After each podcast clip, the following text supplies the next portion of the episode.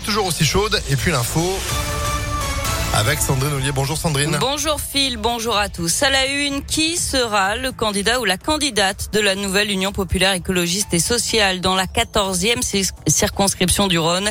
Les discussions vont reprendre après la démission de Tahabouaf. Le journaliste militant a jeté l'éponge, dénonçant des menaces de mort et des insultes. Sa candidature aux élections législatives avait fait polémique puisqu'il avait été condamné en première instance pour injure raciale. Jean-Luc Mélenchon, le patron de la France insoumise, a réagi ce matin. Je cite, une meute s'est acharnée contre lui. Je m'en veux de ne pas avoir su le réconforter autant que nécessaire.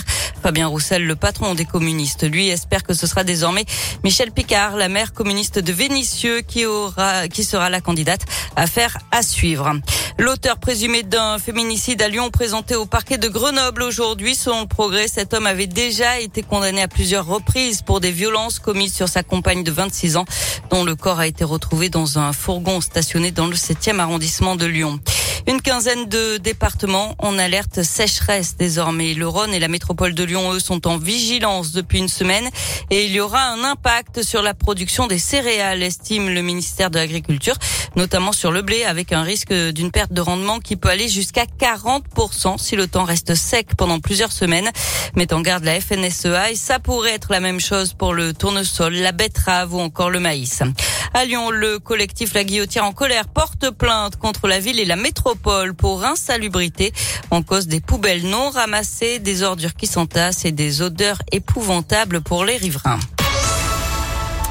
Les anciennes gloires de l'OL face à une sélection de célébrités. C'est l'affiche du match des héros ce soir à l'OL Stadium.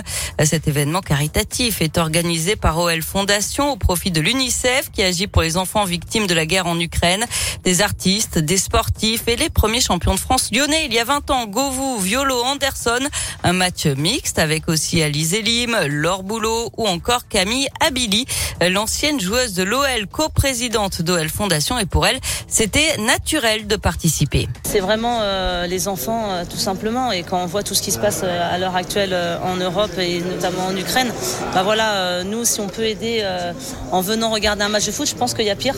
Donc c'est essayer de mobiliser tout le monde pour aider ces enfants. Et c'est vrai qu'en plus en étant coprésidente de la fondation, j'ai j'apprécie ce rôle aussi au sein du territoire lyonnais, mais si on peut aider un peu plus à l'échelle européenne, c'est toujours avec plaisir. Et en tant que maman, ça nous tient toujours à cœur également.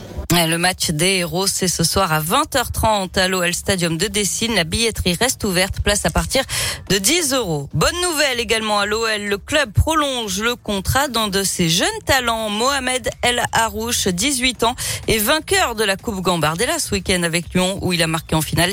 Il signe son premier contrat pro de 3 ans. Il s'engage donc jusqu'en 2025. Enfin du basket ce soir, Lasvel, leader du championnat, reçoit Cholet pour la 33e et avant dernière journée de la saison régulière. Le coup d'envoi, c'est à 20h à l'Astrobal. Et allez Lasvel. Merci beaucoup Sandrine pour l'info qui continue sur impactfm.fr. Retour de l'actu cet après-midi à 16h. Et puis bah vous demain de 6h30. À demain, bon après-midi. Eh ben, un après-midi bien chaud.